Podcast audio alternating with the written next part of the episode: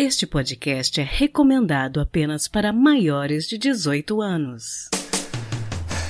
Sexo Explícito o podcast para você gozar a vida.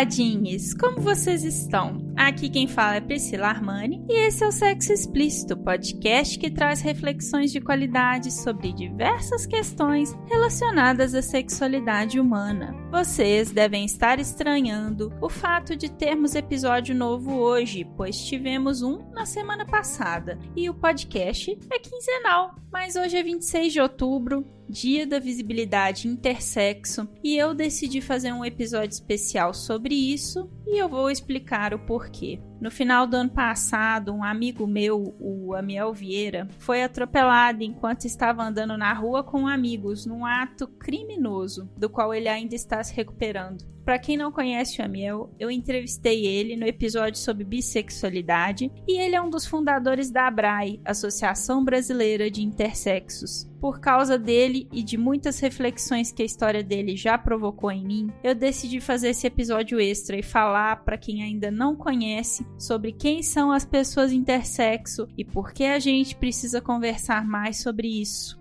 Eu dedico esse episódio ao Amiel e a tantas outras pessoas que são diariamente desrespeitadas, agredidas e que sofrem apenas por serem quem são. Que no futuro nós possamos ser uma sociedade melhor e entendermos e respeitarmos mais uns aos outros.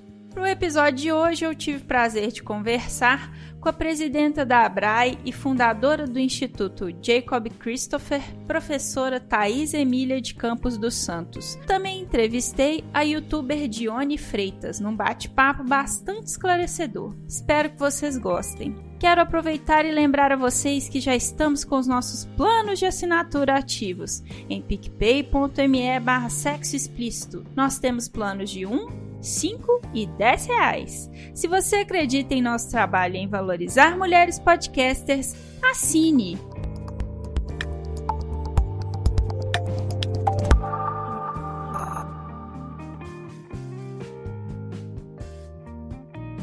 Eu queria começar conversando com você, começar esse nosso papo, pedindo para você se apresentar, né, para os nossos ouvintes e falar um pouquinho do seu trabalho e da Abrai. Eu sou a Thaís. É, hoje eu estou presidente da ABRAE, sou fundadora da ABRAE também. A ABRAE é a Associação Brasileira Intersex. Mas eu vou retomar um pouquinho mais a história toda. Ela vem assim de um grupo né, de ativistas isolados que primeiramente eles criam a, a página Visibilidade Intersexo em 2015. Tinha Johnny Freitas, o Ernesto, Haru, a Miel, a Ala, Shea e a Jéssica desse grupo, né, eles montam a página na internet, Visibilidade Intersex. Eu tive o Jacob em 2016. E quando eu tive meu filho, meu filho nasceu em intersexo, né, eu não encontrei ajuda em lugar nenhum. Né, nem na promotoria da infância e juventude, nem em hospital, em lugar nenhum. Eu encontrei a página, né, Visibilidade Intersex, né, na verdade um grupo veio primeiro um grupo, foi meio que simultâneo. Eu tive apoio num grupo que chama Teoria Queer, no WhatsApp, e também no Visibilidade Intersex. E aí foi quando eu conversei, né, e foi muito bem acolhida por eles, e eu sentia a necessidade de uma associação também, porque meu filho também era cardiopata grave e tinha uma síndrome. E, por exemplo, na área de cardiopatia tem várias associações, muito grupo de apoio. Na parte de síndrome rara também, e na parte de intersexo eu não encontrava apoio nenhum. Então eu pensava assim, não só em mim enquanto mãe, mas nas outras. Então aí juntou toda essa vontade de todo mundo e a necessidade de a gente sabendo que tem uma associação, a gente tem mais força, né, de regularizar enquanto associação. A gente conseguiu a regularização, começamos em 2018, conseguimos só agora em 2020 regularizar mesmo, para fazer a fundação oficial. Eu sou também doutora em educação pela Unesp. Meu doutorado, minha pesquisa foi sobre educação da criança e adolescente intersex. Sou psicopedagoga, neuropsicopedagoga, com a formação em psicanálise, terapeuta reiki. Minha especialização também é em educação especial, especial e educação inclusiva pela USP. Eu tenho várias formações, na verdade, várias áreas de atuação. E mãe de mais três filhos, né? Não tive só Jacob e autora do livro Jacob Entre os Sexos de Cardiopatia, o que fez anos. Muito interessante você falar da sua trajetória e da construção da Abrai. Muitos dos nossos ouvintes, eu acredito, talvez nunca tenham ouvido falar em pessoas intersexo. Você poderia explicar um pouquinho pra gente o que, que é uma pessoa intersexo? Então, a pessoa intersexo, até a palavra intersexo, a gente vai lembrar da palavra entre os sexos. A gente fala que sexo, né, é uma categoria biológica, né? Então a gente vai pensar que o sexo é um espectro. O que, que seria a congruência sexual? Dois extremos, o macho e a fêmea. O macho seria um, uma pessoa, né, que tem um corpo com cromossomo XY, vai ter gônadas masculinas, que é testículos, e vai ter órgão genital masculino, que é o pênis, e a produção hormonal masculina. No outro extremo desse espectro sexual, a gente vai ter as fêmeas. As fêmeas, elas são XX, tem gônadas femininas, né, que são ovários, e o aparelho, né, reprodutor feminino, né, vagina, útero, né, e vai desenvolver hormônios também femininos. Então, todas as variações que vão ter entre os espectros macho e fêmea, né, todo esse espectro no meio, a gente chama de intersex, que é entre os sexos. Então, a gente vai ter o quê? Corpos XY que nascem sem gônadas masculinas, corpos que nascem com gônadas masculinas e femininas. A gente vai ter corpos que nascem com os dois órgãos reprodutores completos, né? Que seria o que chamavam antigamente de hermafrodita, né? Que tem 50% de cromossomo XX e XY, corpos que têm um cariótipo XXY, corpos que vão ter o cariótipo X0. Então a gente vai ter uma variação enorme. Tem uma categorização da medicina, da Organização Mundial de Saúde, que a gente já tem mais de 47 categorizações de possibilidades de um corpo intersexo. E seria o quê? Um em cada 100 nascimentos é uma pessoa intersexo, então 1% da população. Se a gente pensar na população mundial, são muitos, né? Se a gente pensar numa escola de 600 alunos, a gente vai pensar que pelo menos 6 são intersexos falar disso porque eu acho que as pessoas pensam que é um, algo pouco frequente ou estranho, mas na verdade é muito mais frequente do que a gente imagina, né? Sim, é maior, tem mais, é mais fácil ter uma pessoa intersexo do que uma ruiva, em percentual. O Jacob era intersexo e ruivo, ele era bem raro. E a disciplina gonadal dele era completa, super raro também. Ele era raro em várias, várias questões. Bom, é, existem dados oficiais sobre quantas pessoas intersexo a gente tem no Brasil? Por que, que, é tão difícil encontrar dados sobre esse assunto? Então, porque existe uma subnotificação. Então, por exemplo, no Brasil, desde 2012, pode-se pensar em começar a fazer uma notificação de pessoas intersexo. Antes, a partir de 2000, quando surge a declaração de nascido vivo, era indicado quando tinha, né, na parte de alguma alteração congênita, né, alguma alteração de nascimento, mas a notificação sempre foi, ela nunca é real. A partir de 2012, a declaração de nascido vivo, que é um documento que as maternidades entregam quando o bebê nasce, tem no campo sexo masculino, feminino e ignorado, que é ignorar o sexo. Esse campo ignorar é para quando nasce algum bebê com a, com a genitália, né, que os médicos não conseguem dizer de imediato se é masculino ou feminino. Só que nem toda maternidade preenche como ignorado, né? Eles preferem não preencher a DNV ou colocam qualquer sexo, né? Ou esperam um exame de cariótipo. Então existe uma subnotificação então, os dados não são reais. Eu tenho essa tabela de dados. A gente vai ter, por exemplo, no estado de São Paulo, em 2016 o maior número de notificações, mas é muito. Por exemplo, meu filho nasceu em 2016. Ele não foi, é, a DNP dele não veio como ignorado, veio como masculino. Então a gente sabe que existe uma falsa notificação. Então os números são bem maiores do que o que é notificado. Então não dá para falar que existe um dado real no Brasil fora, porque é, existe muitos lugares ainda crianças que não nascem na maternidade, então não vai ter a declaração de nascido vivo. Então é bem complicado esse dado. Ele ainda ele não é, está muito longe da, da realidade. E alguns e seria esse dado só para quando é visível a questão intersexo. Só é visível quando tem uma alteração genital externa. Muitas das pessoas intersexo descobrem que são intersexo na puberdade, quando não desenvolve características sexuais secundárias, por exemplo, a menina que não menstrua, aí procura o um médico lá com 15, 16 anos, não menstrua ainda e descobre que às vezes não tem útero, que não tem ovário, ou que no lugar do ovário tem testículo. Então, assim, ou adultos, muitos descobrem na vida adulta também. Por exemplo, quando quer engravidar e não consegue. Então, às vezes, o homem vai fazer um espermograma e descobre que ele não produz esperma, e aí vai fazer exames e descobre, às vezes, que tem ovo teste, que é, é um testículo com ovário, por isso que não tem produção, ou que ele é XXY.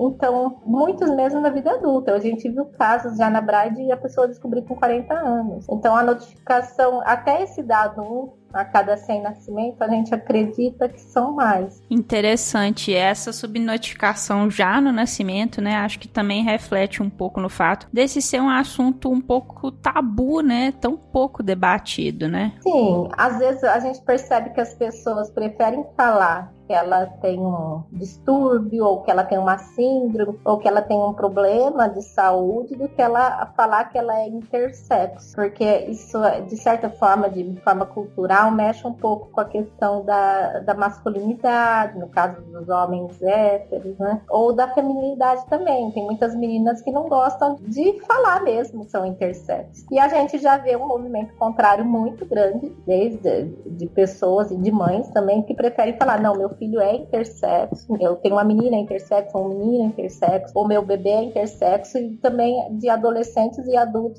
é, se sentem identificados com o termo intersexo por causa de todas as vivências que tiveram e essa luta hormonal, somente a partir da puberdade, de ter que ficar usando hormônios para o corpo não ficar um corpo que não tem tanta característica masculina ou feminina, então por causa dessa briga toda hormonal, a pessoa ela sente mesmo que ela é intersexo, que ela tem essa vivência da intersexualidade, então ela se sente muito contemplada com o termo intersexo. Bom, e na sua opinião, como que você acha que a gente poderia trabalhar socialmente falando para pessoa intersexo, para falar da, das pessoas intersexo, deixar de ser um tabu, deixar de ser um assunto tão pouco discutido? Isso que você está fazendo, por exemplo, é só o fato de você oportunizar levar essa informação como uma intersexo como uma variação das características sexuais sexuais. Isso já naturaliza o corpo intersexo. Falar, não, essa pessoa nasceu assim, é, é uma condição natural dela. Então, isso já faz diminuir esse tabu. Por exemplo, eu vejo professores de biologia aqui em São Paulo que eles ensinam nas aulas deles, em vez de ensinar assim, ó, síndromes de anomalias sexuais, eles ensinam, olha, é, variedade das características sexuais, pessoas que são intersexo, explicam desse ponto de vista. É, a pessoa não vai ser menos é, masculina ou feminina porque ela é intersexo masculino e feminino é questão de gênero. Questão de sexo é macho, fêmea, intersexo. Então, assim, eles já explicam esse enfoque e isso já, é, esses jovens que estão assistindo essas aulas já vão ter uma cabeça, assim, mais flexível, entender mais como funciona o corpo, porque a gente sabe, por exemplo, de animais que são intersexo e ninguém fala nada, né? Ninguém questiona, mas no, no ser humano isso é questionado. Por exemplo, essa questão do tabu em relação ao intersexo é, vem desde a mitologia grega, grega, né? Novela também, né?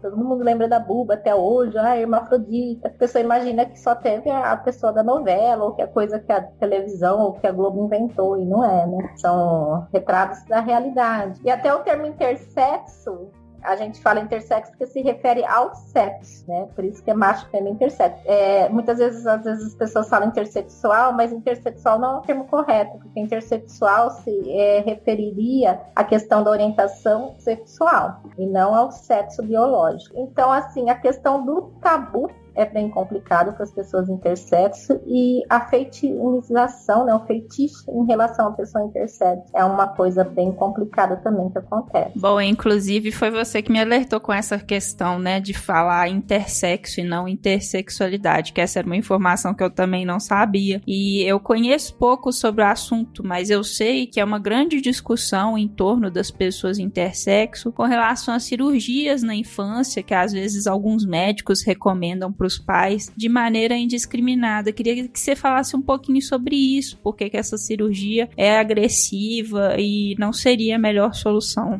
Então, a cirurgia vem de entender o corpo intersexo como algo errado, né? Às vezes muito cultural, de achar que só existe é, homem e mulher, né? Mas isso não tem a ver com homem ou mulher, tem a ver com o corpo mesmo, né? Essas cirurgias normalmente são indicadas antes do primeiro ano de vida por alguns médicos, não por todos. Tem mais modernos que acompanham a contemporaneidade da sociedade que já tem um outro ponto de vista. Por exemplo, a gente tem o consenso de Chicago de 2006 que já vai falar da autonomia e autodeterminação dos corpos, que já vai trazer essa visão mais da integridade física da pessoa, né? Mas então, normalmente, né, em centros que não tem essa visão contemporânea, é, se indica a cirurgia, uma cirurgia plástica estética, porque a pessoa, a, não ser raros casos que influem assim em questões urinárias, infecção e tudo mais que precisa, mas a maioria é plástica, é uma plástica do genital. Só que essa plástica, ela é irreversível. Então, por exemplo, se é uma criança com clítoris aumentado e às vezes tem uma gônada masculina e feminina, e eu decido que eu quero que aquela criança tenha um órgão é, sexual feminino. E aí eu faço uma plástica, corto um pedaço do clítoris, né, tira fora as gônadas masculinas, isso é irreversível. E o que está acontecendo? Às, às vezes, essa cirurgia, na maioria dos casos, ela é realizada para diminuir a angústia dos pais, né, e dos médicos também. E aí eles aliviam a angústia deles, pronto, agora é uma menina por fora. Mas a vida inteira vai ter que tomar hormônio, vai ter que. Vai, aquele corpo continua sendo intersexo. É só uma plástica. Aquele corpo vai continuar tendo uma produção hormonal, um desenvolvimento é, bem diversificado. Então, assim, é uma, uma plástica apenas, não resolve. Uma plástica e não vai ser só uma para fazer uma vaginoplastia em criança, vai precisar de umas sete cirurgias. E é irreversível. o que, que acontece? Chega lá com 20 anos procurando a Brai porque não queria que tivesse feito essa cirurgia quando era criança, porque queria ter o seu corpo natural ou porque se sente menino e foi operada para menina. E aí, dá para fazer nada, entendeu? Dá para fazer o apoio só é, entre iguais, o apoio social, psicológico, de identidades, mas a parte médica por enquanto, na atualidade, não tem como é, reverter isso. Fora as vivências dessa pessoa, de sentir uma parte do corpo dela, o termo que eles usam é mutilação, porque não foi consentido. Então, a luta hoje é que se espere pelo menos a puberdade, ou que essa criança expresse o que ela quer sobre o corpo dela. Ela, eu conheço alguns adultos intersexo que não foram operados pela sorte de nascer em cidades pequenas que não têm recursos. E são muito felizes, sabe? Vivem sua sexualidade e tudo mais. E o, pessoas que foram operadas que são bem, assim, traz toda uma carga até de depressão e de dor, e dor por causa das sequelas das cirurgias, né? A gente tem crianças que teve é, bexiga amputada nessas cirurgias, então é muito sério. Então, o princípio contra essas cirurgias é, é que elas não respeitam o consentimento da criança. São adultos falando por aquele bebê não esperam, é, não tem urgência. Falar que ah, é porque vai para a escola vai sofrer bullying. Não vai, sabe por quê? Na escola ninguém fica com o genital exposto. As pessoas usam roupa. Então é uma sexualização da criança eu querer fazer um órgão genital nela. Então, assim, é um debate bem longo. E a, a escuta das pessoas intersexo é contra a cirurgia, não só no Brasil, mas no mundo todo, é um movimento mundial. Bom, e pensando um pouco nisso, né, que às vezes o primeiro contato que se tem com essa questão é por meio de médicos, como que esses médicos poderiam colaborar às vezes de uma maneira mais ativa para que as pessoas compreendam de maneira mais natural a pessoa intersexo? Então, a gente tem médicos que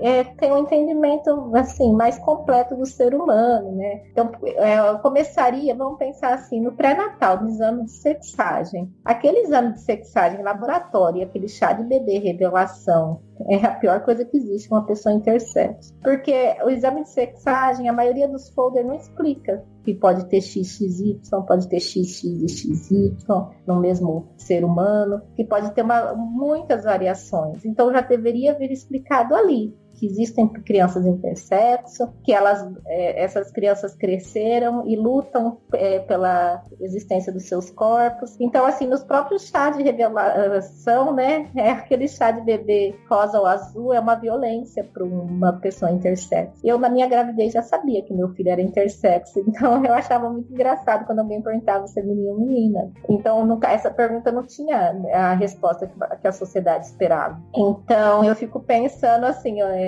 eu falo, ah, menina, menina, não, é intersexo, intersexo existe. E no pré-natal, se isso já é trabalhado com os pais, isso vai se tornando natural. Se chegou na hora do parto, descobre que o bebê é intersexo na hora do parto, a gente vê histórias no ano passado, de médico enrolar a criança no, no lençol e sair gritando o bebê é hermafrodita, um total despreparo médico, assim, sem condições psicológicas de estarem atuando mesmo. Então, assim, é, tinham que ter maior pre, pre, preparo, sabe? De saber lidar com a diversidade, entender isso, explicar no pré-natal, do mesmo jeito que eu posso explicar que existem crianças cardiopatas e que podem ter morte súbita, eu tenho que saber explicar que existem crianças intersexo e que podem viver felizes com seu corpo. Então eu consigo explicar que uma criança cardiopata pode ter morte súbita, mas eu não consigo aceitar a diversidade sexual de uma criança. É uma medicina bem contraditória. Então a gente entende que se começasse já no pré-natal, depois a, a pediatria também conseguir entender essa diversidade. Tem médicos que entendem? Tem, mas são raros. Eu queria que você, pensando no nosso ouvinte que está acabando de descobrir um pouco a respeito disso, que tem interesse em entender um pouco mais, queria que você deixasse um conselho, né? É, falar um pouquinho a respeito, né? De como que as pessoas podem se educar mais, como que elas podem procurar mais informação sobre esse assunto. Então, aceitar a diversidade idade, né? Isso é o básico, respeitar. Eu falo que o respeito é a base de tudo, né? Procurar mais sobre o assunto tem o Insta e a página da ABRAE, que é a Associação Brasileira Intersexo. Tem as outras páginas também na rede, tem Visibilidade Intersexo, tem a Chega de Segredos, tem Intersexualidade Sim, tem o meu canal no YouTube, que é meu com meu marido Thais Beta. A gente coloca muito documentário, matéria que a gente participou sobre intersexo. O canal da Johnny Freitas, que é só sobre intersexualidade. Tem o Instituto Jacob Christopher, que é em homenagem ao meu filho. E o meu livro, Jacob, que fala sobre como que foi ter um bebê intersexo em 2016 e por causa da ignorância médica não poder tê-lo registrado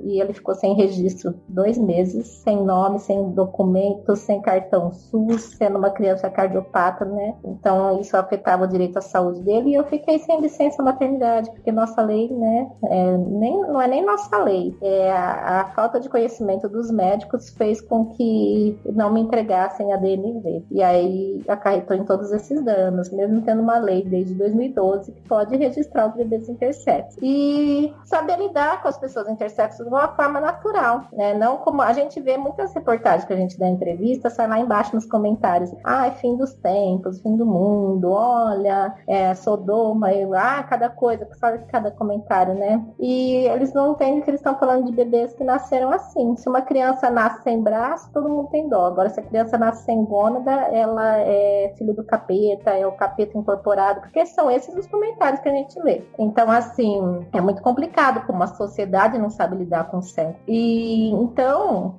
outra coisa que acontece com os adultos intersexos, um assédio louco em função do feitiço e do corpo intersexo, aquele feitiço com a pessoa, né, antigamente chamada de hermafrodita ou pseudo-hermafrodita. É, as pessoas intersexo são muito assediadas, né, até nas redes sociais, uma forma assim muito assustadora. Muitos também já sofreram abuso ou até estupro por serem intersexo. Então, assim, pela curiosidade com o corpo intersexo. Então, são dados assim urgentes de política pública para poder proteger as pessoas intersexo e de mudança de comportamento. Nossa, muito importante importante essa mensagem que você deixa pra gente. Professora Thais, eu quero te agradecer muito por ter conversado com a gente hoje e ter esclarecido tantas coisas importantes, né, fundamentais pra gente repensar um pouco mais tantos conceitos que às vezes nos colocam como conceitos, né, que são fixos, mas na verdade não existe nada fixo, né? E acima de tudo a gente precisa respeitar o ser humano. Mas obrigada, eu que agradeço a oportunidade de falar da pauta aqui, porque É, não são todos os lugares que a gente pode falar, né? Mas assim, sempre que convidam a gente agradece muito, né? Pela oportunidade de levar a temática, que ela é bem complexa e ainda mais no Brasil, ela é muito complexa, porque tem já 14 países que registram os bebês intersexos como intersexos, né? Então a gente espera um dia ter avanços no Brasil também. Perfeito. E eu vou deixar nos comentários, nos comentários não, vou deixar na descrição do post do episódio, quando ele sair, todos os dados, os links que você me falou, para as pessoas poderem se informar mais. Tá bom, obrigada. Eu que agradeço.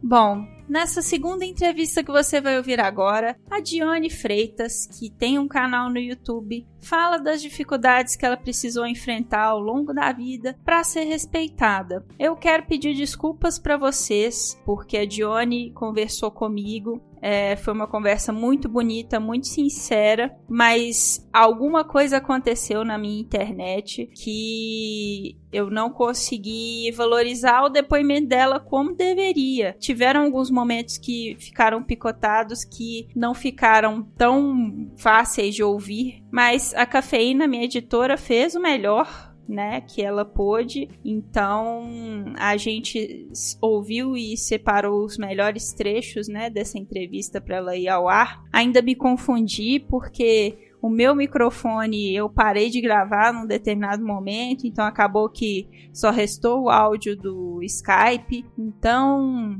tá um pouco confuso, mas o depoimento da Johnny é tão bacana que vale a pena, apesar do áudio. Peço desculpas para vocês, mas eu entendi que valia a pena colocar a fala dela por ela ser uma pessoa intersexo e falar das suas dores e dos seus sentimentos.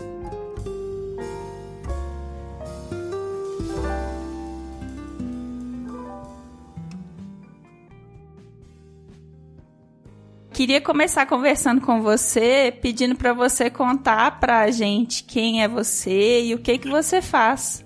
É, eu sou a Diane Freitas, sou terapeuta ocupacional, né? Sou pós-graduada em atenção hospitalar, mestre em desenvolvimento territorial sustentável, é, estudo políticas públicas e saúde pública, principalmente voltada às questões de identidade de gênero e sexo biológico, né? É, no recorte de pessoas trans intersexo. Eu tenho um canal no YouTube que visa sensibilizar e conscientizar as, que, as questões de pessoas trans e intersexo. Né? Na parte acadêmica, trabalho com essas questões, como eu já mencionei, de saúde pública e políticas públicas. É, na militância, eu faço esse trabalho nas redes sociais, né, no YouTube. Também é ligado em outras associações, como colaboradora, dando esse apoio para a questão trans, mas principalmente pessoas trans que têm uma condição biológica intersexo e aliada das outras questões, das outras letras, né, LGBTQIA+.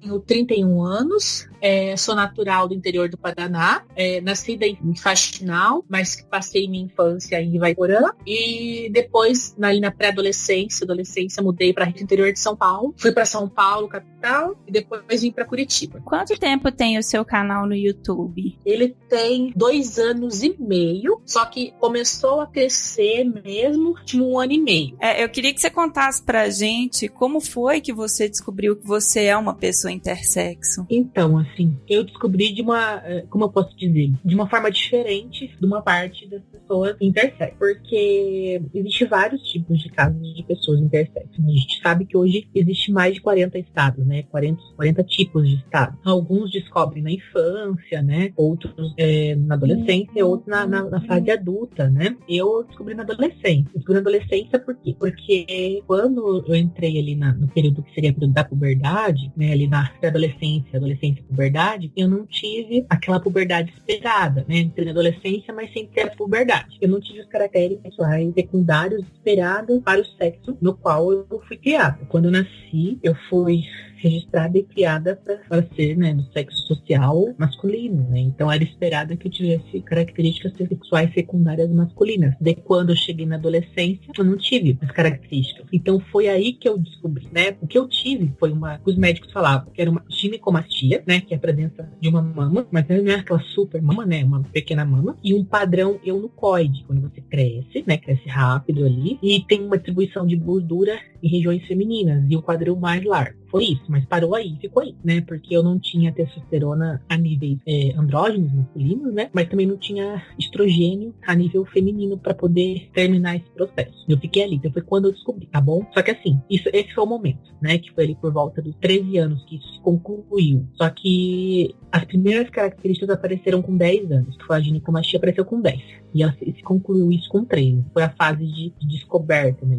Início de descoberta dessa, dessa questão de, de intersexualidade. Só que, como eu falo, que isso mim foi uma libertação, porque no meu caso, tá? Porque antes mesmo disso acontecer, eu já vinha de uma infância trans, né? Porque eu fui criada como menino, né, identificada e registrada e teve esse gênero imposto, só que desde sempre, sempre me identifiquei como menina. Só que como eu não sabia da intersexualidade e nem sabia dessa minha possibilidade de ter um, uma diferença do desenvolvimento sexual, porque também como se chama intersexualidade, é, até então só achava que eu era uma pessoa endossex, que é uma pessoa que não é intersex, né, e que tinha uma disforia de gênero. Só que óbvio que eu não sabia de nada desses termos. Hoje eu tenho essa consciência, tá? Só que eu me sentia no corpo errado. Eu, eu, né? Convivia com isso a minha infância inteira. Então, quando aconteceu isso, para mim foi uma libertação. Óbvio que daí teve toda uma. Não foi tão fácil assim, né? Teve todo um processo para conseguir sair dali e pôr isso pra fora. Bom, você está falando que você foi criada como um menino, então eu imagino que a sua família lidar com essa questão de você ser uma pessoa intersexo deve ter sido complicado, né? Então, foi mais complicado, então, trans do que a questão intersexo, para minha família. Quando eu falo da minha família, eu falo pai, mãe e irmã, o núcleo familiar, porque parentes, né, lidaram super mal sempre com tudo. Para minha mãe, foi sempre foi algo que ela, né? Então, quando eu, eu, eu era diferente quando criança, ela já, ela, ela já notava, né? Só que ela sempre me deu muito amor. Só que ela tentava me corrigir por, por medo, sabe? Ela, ela falava assim, você tem que tentar mudar esse seu jeito, que você vai sofrer. Sempre ela falou, não sabia da intersexualidade, mas eu era diferente. E é porque uma criança que se sentia, até então não sabia da intersexualidade, se sentia como menina, reagia como menina, todo gênero, né? Feminino, a expressão de gênero, a identidade de gênero da minha mãe estava ali tentando acolher, mas falava, não pode ser assim, não haja, não fala isso. Eu já falei pra minha mãe que eu, eu não era menino, né? Ela falou, não fala isso pra ninguém, faça isso que as pessoas não vão entender. Minha mãe não foi me bateu, né? Meu pai já não. Meu pai já bateu na minha boca, já quando eu falei pra ele, quando ela tinha três anos, nesse episódio. Quando eu tinha três anos e, e ele me desse um, um chinelo rosa do pica-pau. Daí ele falou que aquilo não podia, porque aquela sessão de chinelo era pras meninas. E eu falei, mas eu sou uma menina ele bateu na minha boca. Tem uma coisa que eu lembro até hoje. E mesma coisa depois das bonecas e tal. Não que boneca seja de menina ou não, mas para uma criança que vê todas as meninas brincando com aquilo e ela se sente menina, ela vai querer o que as meninas estão querendo, entende? Então eu me sentia muito fluida ali. É o que você tem naquele seu universo. Foi bem complicado, assim, nesse núcleo. Então, eu notei, eu noto e o que eu converso porque no meu núcleo familiar foi mais difícil lidar com essa questão trans, de você, eles terem me criado para ser menino, e eu me identificar com o universo feminino, com o sentimento feminino e com a identidade de gênero feminina, do que depois de descoberta da intersexualidade, sabe? Porque minha mãe era católica, meu pai era da congregação cristã, hoje ele é evangélico apenas. Para ele, essa questão era muito complicada, né? Ele lidar, era muito difícil. Daí, quando ele descobriu que eu tinha uma questão biológica associada, para ele foi mais fácil lidar, você entende? Quando o médico falou para ele que eu tinha uma questão biológica, eu preciso daquele jeito, ele entendeu. Mas, é, é claro que ele entendeu na hoje não, tô falando na época, tá? Ah, então ah, tá explicado. Na época ele falou, ai, meu filho é doente, por isso que é assim. Ai, que bom. Foi assim, você entende? Da, no início, com 14 anos. Uhum. E daí, depois ele foi, ele foi aceitando, um ano depois da descoberta da, da intersexualidade, porque assim, ficou, imagina, dos 10 aos, aos 13, assim, 14 anos, né, eu comecei a usar hormonoterapia adequada, daí ele não chamava de filho, com 15 anos ele entendeu que era filha e foi. Daí ele parou de me entender como uma pessoa doente, viu que era uma realidade biológica e tal, e foi. Mas para ele, eu vejo que meu pai foi uma libertação nesse sentido, sabe? Porque ele viu que tinha algo, porque, como ele era evangélico, e é ainda até hoje, ele saiu da congregação, né, por causa do julgamento, mas ele vê que foi algo que, né, Deus me fez diferente. Então, se Deus fez, é, tinha que ser. Então, ele me, me acolhe, me aceita, e mas que hoje ele como da casa da militância, por eu ter muito contato com pessoas trans, endossex, muito contato com pessoas queer. E eu falo muito isso para ele, ele entende que além da intersexualidade, existe pessoas transexuais, tem as meninas travestis, tem pessoas queer, e ele entende que as pessoas são assim. E ele respeita sendo evangélico e defende. Meu pai, ele é mecânico. E, na, e lá onde ele mora, ele é um dos mecânicos em referência para arrumar o carro das travestis. As travestis levam o carro para arrumar e falam, ah, eu gosto de vir aqui porque o senhor respeita a gente. E um dia ele brigou com outro mecânico, o mecânico tava desrespeitando a travesti, e ele foi lá e brigou com ele. É, daí, tipo, eu falei, nossa, olha, ajudei meu pai. Muito interessante essa história. Eu imagino que talvez tenha uma parte do nosso público ouvindo a gente agora e talvez conheça uma pessoa intersexo e nem saiba disso, né? Como que a gente, como sociedade, pode atuar no nosso dia a dia para que essa questão ganhe mais visibilidade e respeito? Então, primeiramente, não vendo como uma, uma aberração da natureza e uma anomalia, né? É uma diversidade do desenvolvimento sexual, né? A gente fala tanto de diversidade sexual no sentido de orientação sexual, que além da hétero a gente encontra várias, né? Uma diversidade de gênero, a gente fala tanto de diversidade de gênero, a gente defende, né? A diversidade de gênero, também existe diversidade do, do, do desenvolvimento sexual, né? Além do, do masculino e feminino, do macho e da fêmea biológico, a gente tem um espectro dentro do sexo biológico que é, que são as pessoas intersexo. A gente pode defender essas pessoas, falar dessas pessoas, falar, ah, quando alguém fala que só existe macho e fêmea, não existe macho e fêmea. Nossa espécie, existe casos, e não são raros, né? São incomuns, mas não são raros, de pessoas que nascem com características biológicas de ambos os sexos, em diferentes graus. Mas existem. Quando a gente pega e só fala e legitimiza esse discurso que existe só macho e fêmea, a gente está excluindo essas particularidades e fortalecendo esse discurso e fortalecendo essas cirurgias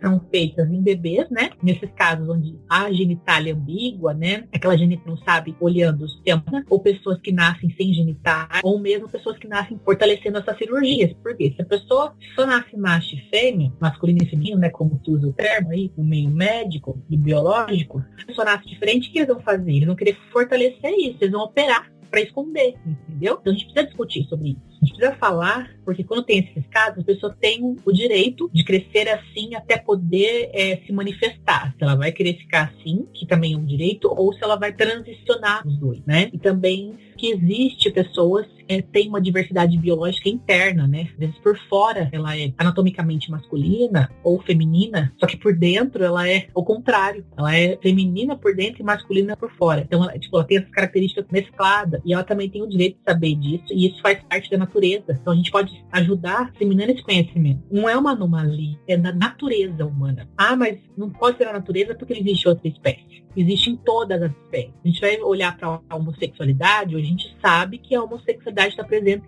presente em 1.500 espécies, né? A transexualidade, né, espécies que mudam, né, a sua estrutura biológica e mudam o seu sexo, né? Existem algumas espécies, né? Existem algumas espécies que elas fazem isso para se adaptar ao meio. A intersexualidade, ela existe em todas as espécies, né? Então, como assim não existe? Existe. É só você, você saindo para fora né, da sua casa e olhando, tudo que você olha tem. E tem espécies que elas só vivem dessa maneira, tá? E tem espécies que não, que existem machos, fêmeas e intersexos. E na, e nas espécies de animais, a gente não usa o termo intersexo, a gente usa, a gente usa hermafrodita mesmo, né? E graus de hermafroditismo. Em humanos que a gente usa intersexo. Então, assim, faz parte da natureza, não é uma anomalia, tá, gente? Então, a gente entendendo esse conhecimento, a gente, a gente disseminando, a gente naturaliza ele. Caso alguma pessoa, porventura, esteja ouvindo a gente, passando por um processo semelhante a esse que você passou, que conselho que você daria para essa pessoa? Olha, primeiro ela tem que se aceitar, né? Aceitar tudo isso, porque eu encontrei nesse caminho muita gente que não conseguia se aceitar. Primeiro é a aceitação, de entender que ser intersexo faz parte da natureza biológica humana. É a primeira, acho que é o primeiro passo de não se, se, aceitar e não se deixar contaminar com termos externos, sabe? O segundo é se apoiar nas pessoas que, que te amam, sabe? Seja amigos, seja familiares, seja quem for, que tipo te ama e procurar ajuda realmente especializada. Tomar cuidado com quem procura ajuda, porque vai ter, vão ter, vão aparecer médicos ou especialistas entre aspas, vão querer apenas te normatizar, tá? Ou não te atender de forma humanizada. Eu, durante a minha, minha formação aí, ainda mais que isso aconteceu no período de 17 a 15 anos atrás, tentaram me harmonizar pro que era mais fácil, né? Na época. Sem me ouvir, né? Eu falava que, que eu estava me identificando, que eu gostaria, mas tentavam me tratar hormonalmente falando com hormônios que não era o que eu, que eu desejava, entende? Então, procurar profissionais adequados mesmo, que ouçam o paciente, que te ouçam, né, enquanto sujeito de, de intervenção e te tratem da maneira mais humanizada. E tem, hoje em dia ainda mais, ainda tem mais ainda. Eu acho que é isso, assim. E hoje a gente tem a, tem a associação, né, tem a BRAE, que é a Associação Brasileira de Intersexo, que a gente fundou com outras pessoas intersexo para ajudar nesse caminho de encontrar esses profissionais, né? Tem eu, né, Diane Freitas, tem um Sheila Intercor, tem uma Miel Vieira, né? A Thaís Emília, que vocês podem estar procurando nas redes sociais. E a gente vai acabar caminhando para a BRAE, porque lá a gente consegue, dependendo da região que a pessoa tá, procurar profissionais ali adequados na região, alguma instituto na região que vai fazer esse tratamento mais adequado. Mas aí, procura a gente no canal, né? Johnny Freitas, aquela... eu faço um trabalho de conscientização de cada estado intersexo, né? De uma forma mais humanizada, para a gente poder ajudar. Bom, e como você aconselharia alguém que tem uma criança intersexo na família? Eu pergunto isso porque eu já conversei com a professora Thais e ela estava me falando que essa questão das cirurgias é uma questão muito séria, né? Para normatizar, entre aspas, uhum. as genitálias, né? Padronizar. Qual que seria a melhor forma de das pessoas lidarem com esse preconceito que muitas vezes é tão introjetado? Olha, primeiramente aceitar a condição, né?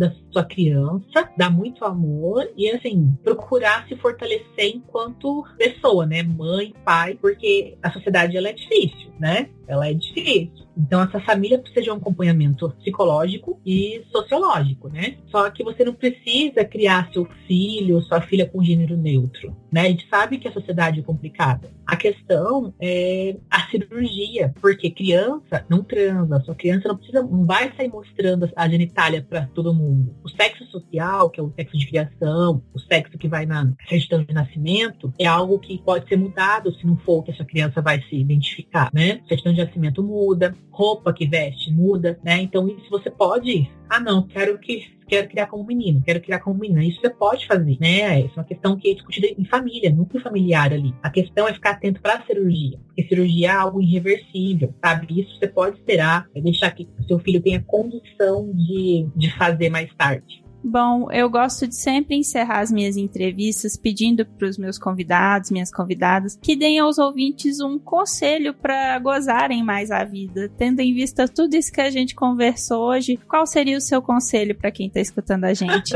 Ai, meu Deus. Ai, vivam as suas vidas intensamente e não liguem para que os outros digam. Porque se a gente for ligar para que os outros digam a opinião dos outros, a gente não vive, né? Vai por mim. Se eu fosse ligar por todas as coisas que falaram para mim durante a minha infância, adolescência, todas as culpabilizações e ataques, hoje eu não estaria aqui, né? Foi dando voz assim, e atenção e ouvidos para quem amava que eu tô aqui. Então, só dê atenção para aquilo de bom que vocês ouçam, sabe? Para as pessoas que te amam mesmo. O restante, ó, deixa entrar pelo ouvido e sair pelo outro. Fantástico, excelente conselho. Onde que a gente acha você nas redes sociais, Dione? Então, no YouTube é Dione Freitas, né? Que é meu canal que eu discuto as questões de sexualidade e as intersecções da sexualidade. No Instagram é Dione Freitas mesmo colocar Dione Freitas ali, vai aparecer. No Facebook também de Dione Freitas. Sensacional. Vou colocar o link de todas as suas redes sociais na descrição do episódio. Muito obrigada por ter conversado com a gente sobre esse assunto. Vamos tentar fazer essa ser uma conversa mais natural, mais tranquila para as pessoas. Obrigada a você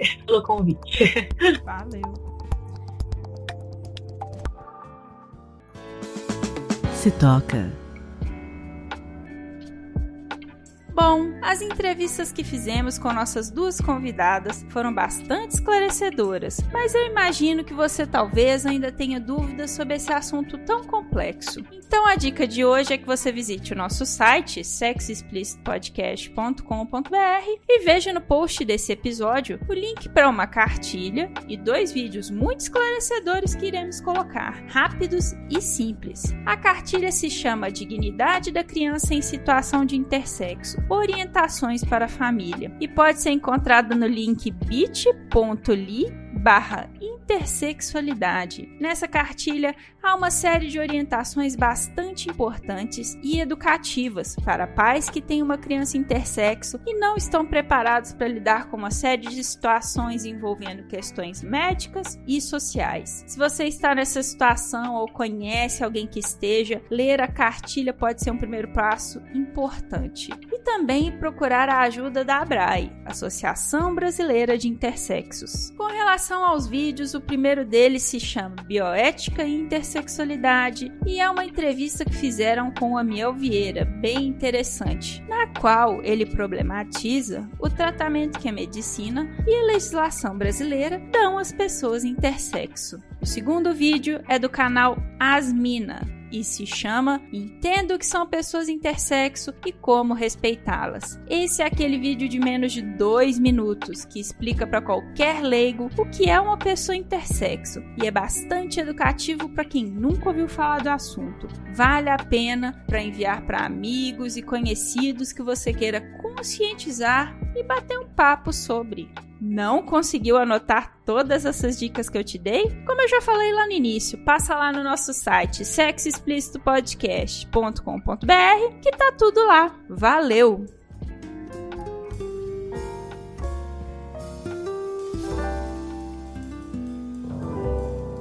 Quem conta um conto.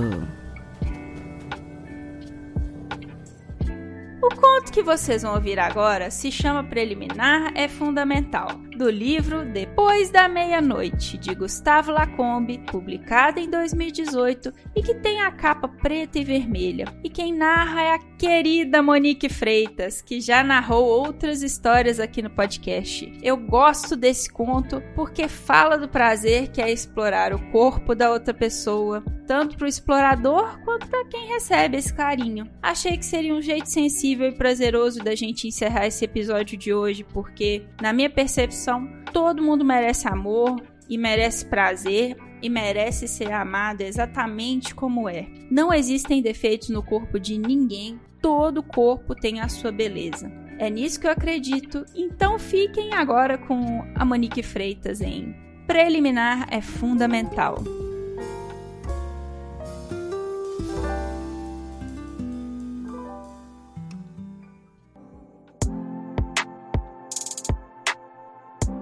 Conheço esse sentimento de querer partir para os finalmente logo. Às vezes o tesão é tão grande que as roupas são quase rasgadas. Ou quem sabe, não dá tempo de chegar na cama.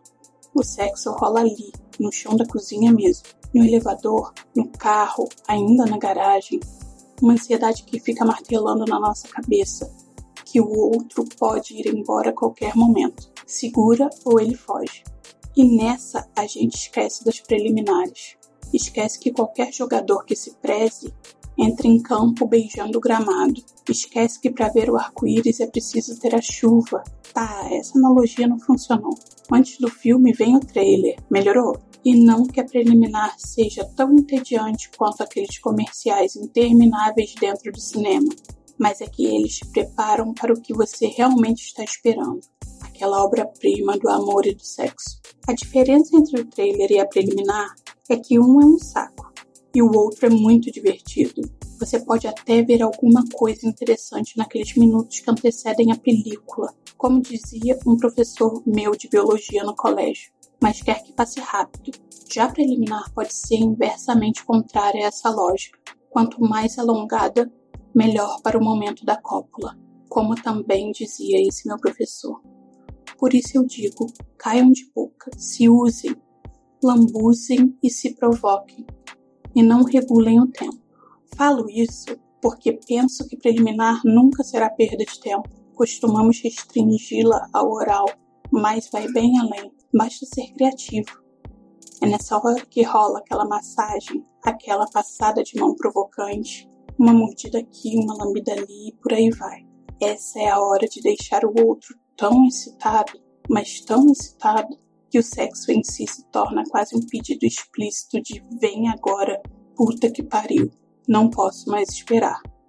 E tem mais. Dependendo do que rola nesses momentos que teoricamente precedem o sexo, a penetração se torna perfeitamente dispensável.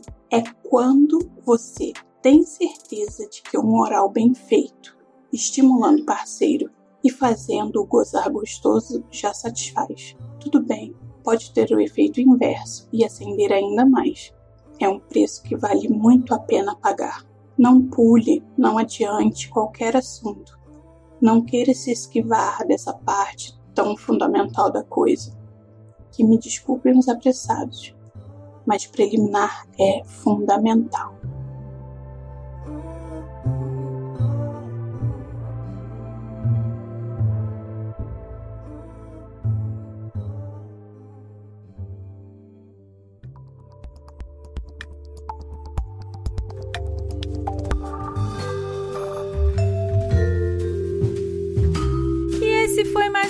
Episódio do podcast Sexo Explícito. Foi bom para você?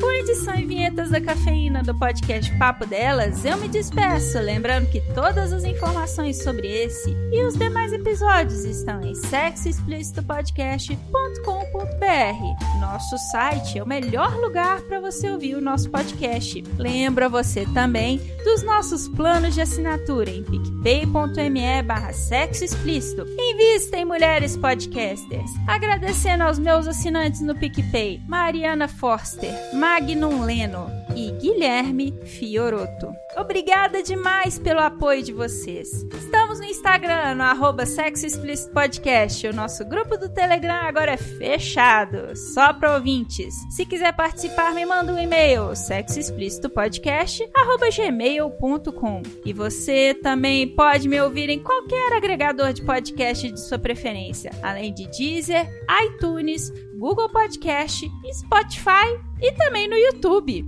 E aí, o que você está esperando? Bora gozar a vida? Beijo!